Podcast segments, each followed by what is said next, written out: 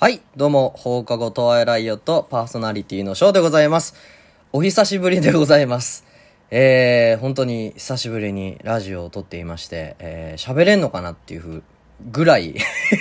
もう前回あげたのが多分半年ぐらい前、6月っていうふうにさっきちょっと見てたので、えー半年ぶりになんか急に思い立ってね今日はあ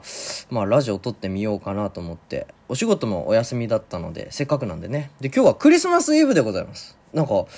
あっという間にあっという間っていう言い方変だけどなんか気づいたらなんかクリスマス来たなみたいな。ちょっとそんな感じでなんかね実感があんま湧かないんですけど今日はクリスマスイブですねということで、えー勝手にお悩み相談をまあこれしかもうやることないんですけど。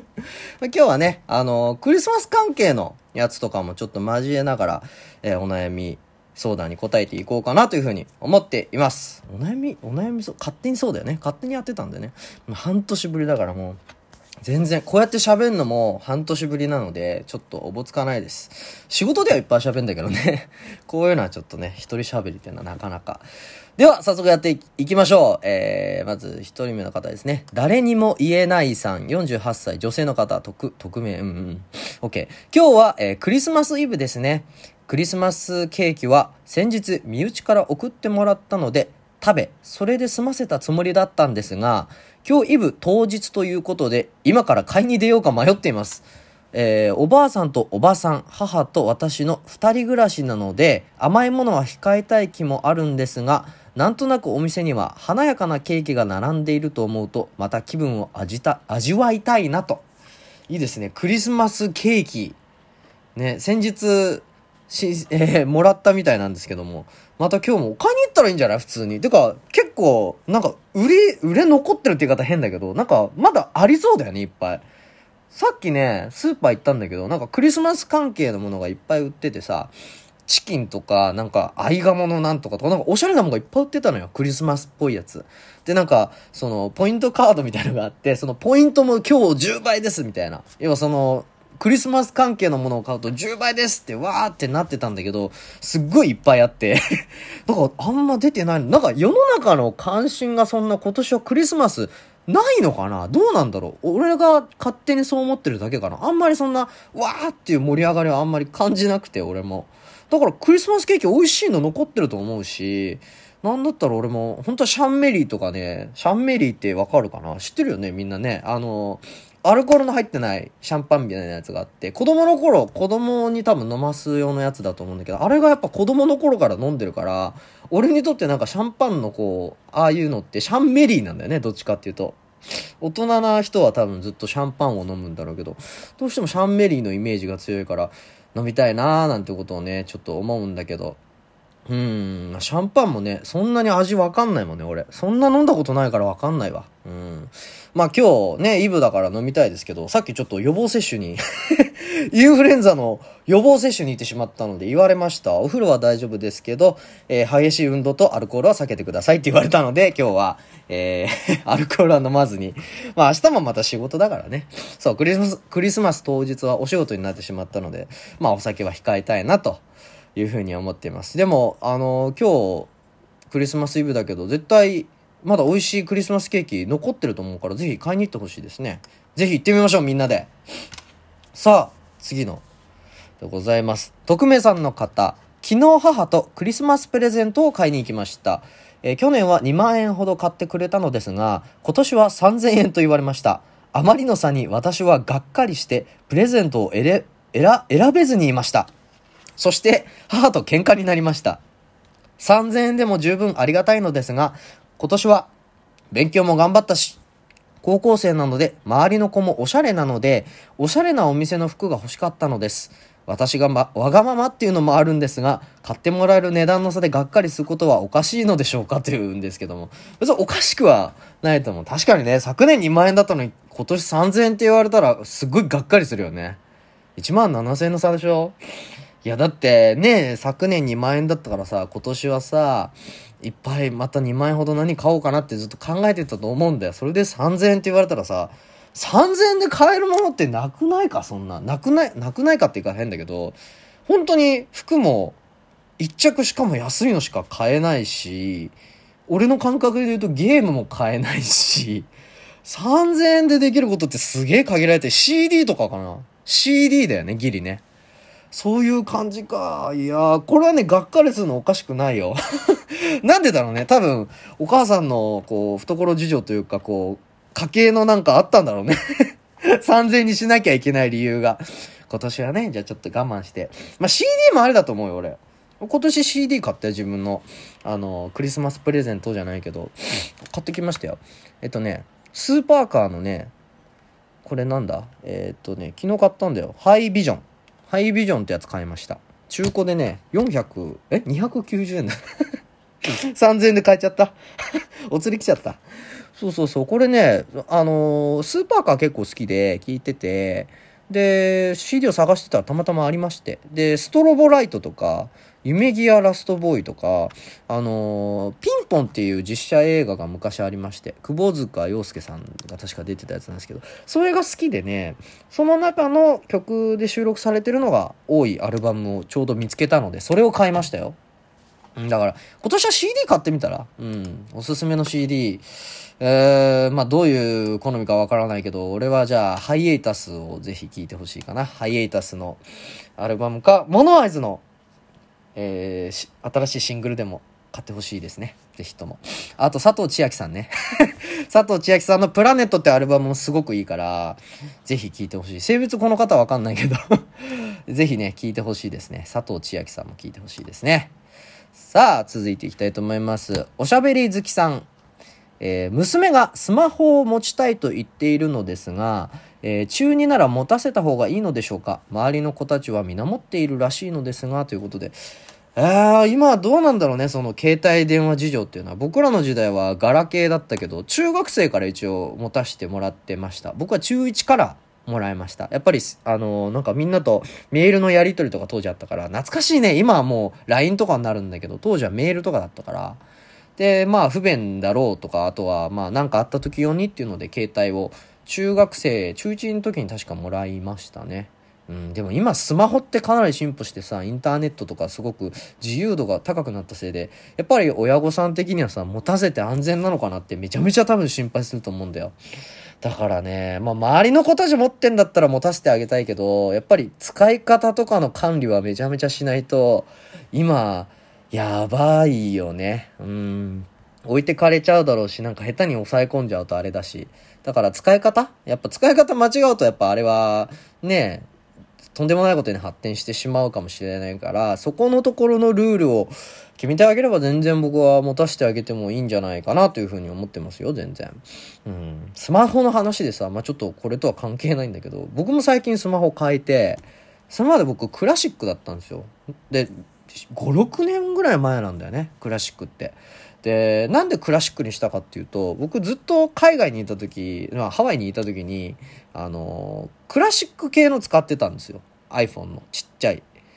で、えっ、ー、と、日本帰ってきて、やっぱり大きいのが馴染めなさそうだから、クラシックに結局して、で、2年ぐらい使って、もう電池、バッテリーが切れちゃって、すごい勢いで電池なくなるんですよ。で、電池交換するぐらいならでも新しいのに変えた方がいいかもなと思って、この前ついに新しいの変えたんですよ。それもね、iPhone 11。プロじゃないです。普通の iPhone 11。あのー、プロはカメラ3つついてるけど、普通の11は2つついてるんですよ。でもめちゃめちゃでかくなったの。そのね、でかさがね、なんか異様にこう、なんだろうな。まあ、今はもう慣れたけど、やっぱ持った当時っていうのはすごい、こうな、も、持ちづらいというか、も、持ち慣れてないというかさ、なんか、すごかったね。うん、iPhone 11。でも、あの、周りはね、まだ7とか8とかだったから、急に一気に飛び越えたねってみんなから言われて。で、昨日もまあ、なかなか良くて、すごくお気に入りですね、今となっては。でさ、まあちょっとごめんね、この話長くなっちゃって。iPhone を実際に変えるってなった時に、その写真とかさ、データとかどうなるんだろうと思ってて、心配だったのよ。そしたら、こう、新しい iPhone 11と僕の前の iPhone を隣に置いて、で、なんか、お店の人がピピってやったら、その、新しい iPhone の方に謎のなんか粒子の球体みたいなのが出てきたのよ。ふわみたいな。なんだと思ったら、店員さんが、あの、前のスマホで、その球体の写真を撮ってくださいって言うわけよ。で、あ、はいって言って、なんかカメラモードにして写真をピッて撮ったの。そしたら、なんか急に、なんかね、画面が変わって、で、しばらくしたらね、なんかね、全部、新しい iPhone に情報が映されてたの。写真も、しかもアプリも、情報が全部綺麗にそのまんま新しい iPhone に映ったのよ。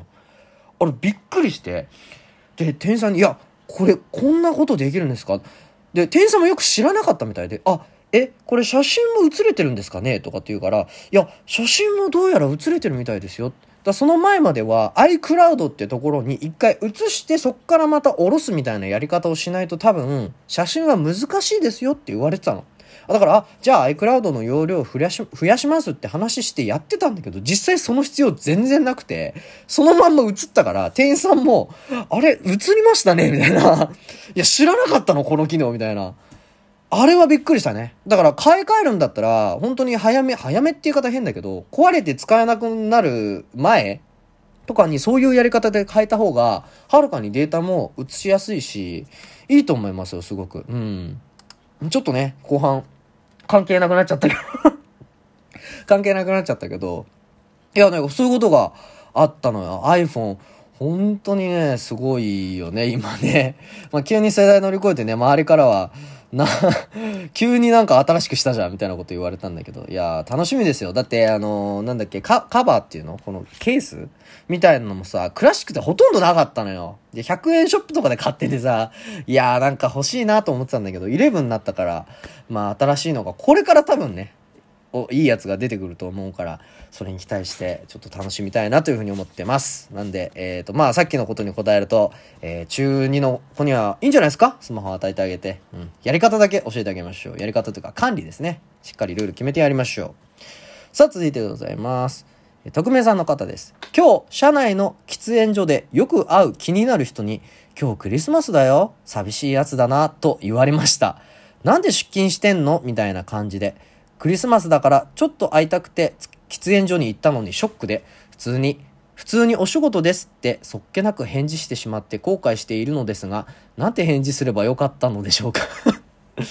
え、これ、女性の人？多分そうだよね。女性の人が男性の人に言われたみたいな、なんかそんな感じじゃない？だって、今日クリスマスだよ、寂しいやつだな、みたいなことを言うってなんか、女性の人はあんまこういうこと言わないよね。なんか大変ですねとか言いそうだもんね、女性の人。男性の人だろうな。え？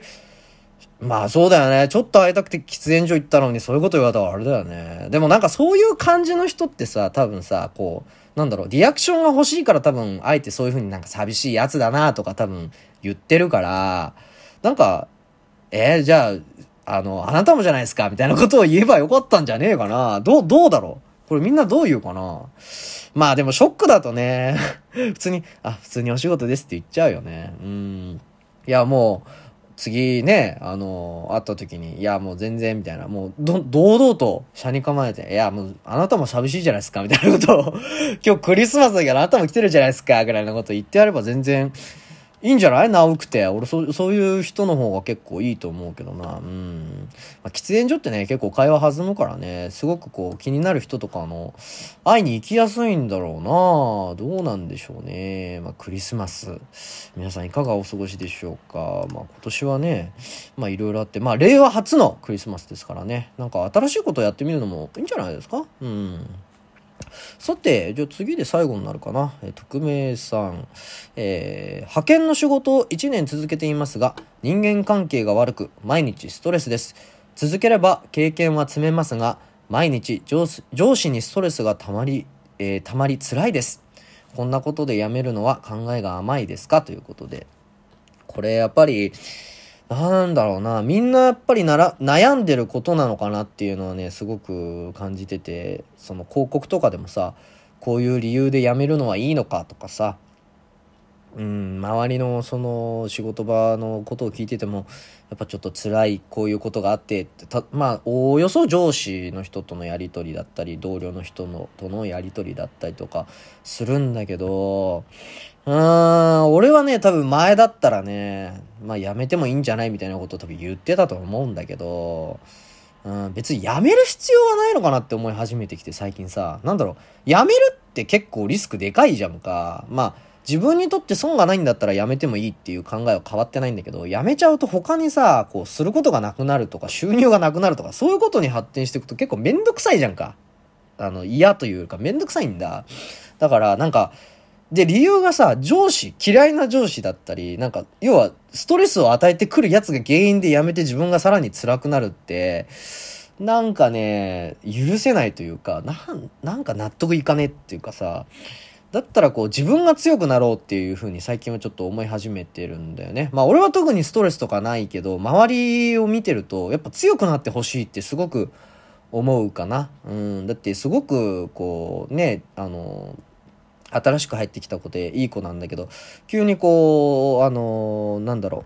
う。まあ、まあ、なんていうのかな、昇進というか、まあ彼女が望んでもっと上のポジションに行きたいっていうので頑張ってわって急に上がってったんだけど、やっぱり急に上がってって経験も少ないから周りにちょっといじめられたり嫌なこと言われたりっていうのはどうやらあったらしくて。でもその子は僕が実際にいろいろこう教えたりとか最初の頃してた経緯もあって、で、すごくいい子だし、なんかこう頑張ってほしいなってあるんだけど、やっぱりそういうことがあるとね、なんか、まあ、なんて言うんだろう、娘じゃないけどさ、なんか、まあ女の子なんだけど、その子は、娘じゃないけど、なんか、頑張ってほしいなって辛かったらいつでも帰っておいで、みたいなことをなんかこう言いたくなるような子でさ、うん、で、うん、何が言いたいかっていうとね、まあ、これ知っといてもらいたいんだけど、みんなに。あの、俺がこの前、お仕事で接客したお客さんに言われたことですごく印象的なことがあって、70歳ぐらいのおじいさん、日本人のおじいさんなんだけど、世界旅行をもう3回ぐらいしてると。で、その時でいろんなところ行って、こういう国がああだった、ああだったっていろんな話してくれて、そういう時に、まあ僕も海外経験がちょっとあってそういうこと思いますよね、なんてそういう話になったんですよ。そういう時に、いやでもわかるよ。なんでかっていうとさ、僕は海外いろんな国見ていろんな話をしてきたけども、やっぱり日本の人って、理性と感情がごちゃ混ぜなんだよね。だから結構ストレスとか仕事場でそういう人間関係で苦しんでんじゃないのかなって僕思うんだよねって話をしてきたの。で、俺はすごいそれ分かって、いや、俺も肌では感じてたんだけど、なんか理性と感情がごっちゃ混ぜっていう表現は分かんなくて、確かに言われてみればそういうことなんだなっていう。なんでそんなことで悩むの？別にいいじゃんっていうことを、すごく真剣に悩んでるなっていうのを周りはどうしても感じてて。でそれは、なんでなんだろうと思ってたのは、多分もしかしたら、理性と感情がごっちゃ混ぜだからもしかして、そうなってんのかななんてことを最近思い始めてるんだ。だからそこをちょっと切り離してみる練習をするのが俺は、これから必要なんじゃないかなってすげえ思います。うん。やっぱり感情さ、こう乗るとさ、いいこともあるんだけど、同時にやっぱ仕事ってストレスだったり、こういろんな利益とかさ、政治とかそういうことが絡んでくるから、どうしてもこう自分と合わなかったり、こう正しくなかったりすることが多いわけだ。往々にして正しくないことの方が多分多いわ。その中でやっぱり感情をそこに持っていっちゃうと自分が勝手に傷ついちゃうから、俺は仕事に感情をたくさん込めるべきじゃないってちょっと思い始めちゃってるんだよね。そういう、なんだろう、仕事の職種にもよるんだろうけど、やっぱり商売とか販売とかそういうビジネス系においては、あんまり100%自分の感情込めない方がいいと思う。うん。だ、だから多分ストレスになるんじゃないかなってちょっと思っちゃってるかな。これは仕事だしとか、これはこうだしとか、まあこういうのは利益出るからこうするしかない。仕方ないよなとか。例えばあいつがダメだからこうだなとか まあ何でもいいんだよ。もう、なんだろう。もう論理は論理。もう感情は感情で、プライベートと仕事ではっきりやっぱり分けて、住み分けていった方が、俺は断然ストレス少なくなると思うから、そういう風なやり方をちょっとやっていってほしいです。仕事を続けながら。うん。やめないでいいよ。1年も続けてるから結構経験もあるだろうしさ。で、自分でもね、この方は続ければ経験も積めるって言ってるんだから、上司は上司で仕事として割り切って付き合えばいいんじゃない？うん。まあ、日本はね、結構その飲み会とか、その後の打ち上げとか行く、行ったりさ、なんかね、いろんな話聞くじゃんか。俺そういうのぶっちゃけあんまどうでもいいんだ。それはお前が勝手にやってることだろみたいなことに思っちゃうから、そこは結構分けちゃうし、付き合いもあんまりしない方です。うん。まあ、それでね、多分仕事、うまくいかないっていう現象もあるんだろうけど、やっぱそういう人間関係で偉くなっちゃ仕事はやっぱダメだよね。やっぱ実力で偉くならないと続いていかないし、この先長い人生でやっぱ相当苦労するはずだから、うん、人間関係で偉くなるのはやめましょう。うん。うん。で、やめる必要もないです。仕事とプライベート分けよう。ということでね、えー、今回はクリスマスイブにちょっと収録させていただきました。せっかくなのでね、この後ももう一本、ラジオ撮ろうかなって久しぶりなんでね、なかなか撮る機会もないので、えー、撮ろうかなというふうに思っています。更新は多分次の日になると思います。それではまた皆さん次回お会いしましょう。さよなら、ショーでした。放課後トワイライト、お久しぶりでした。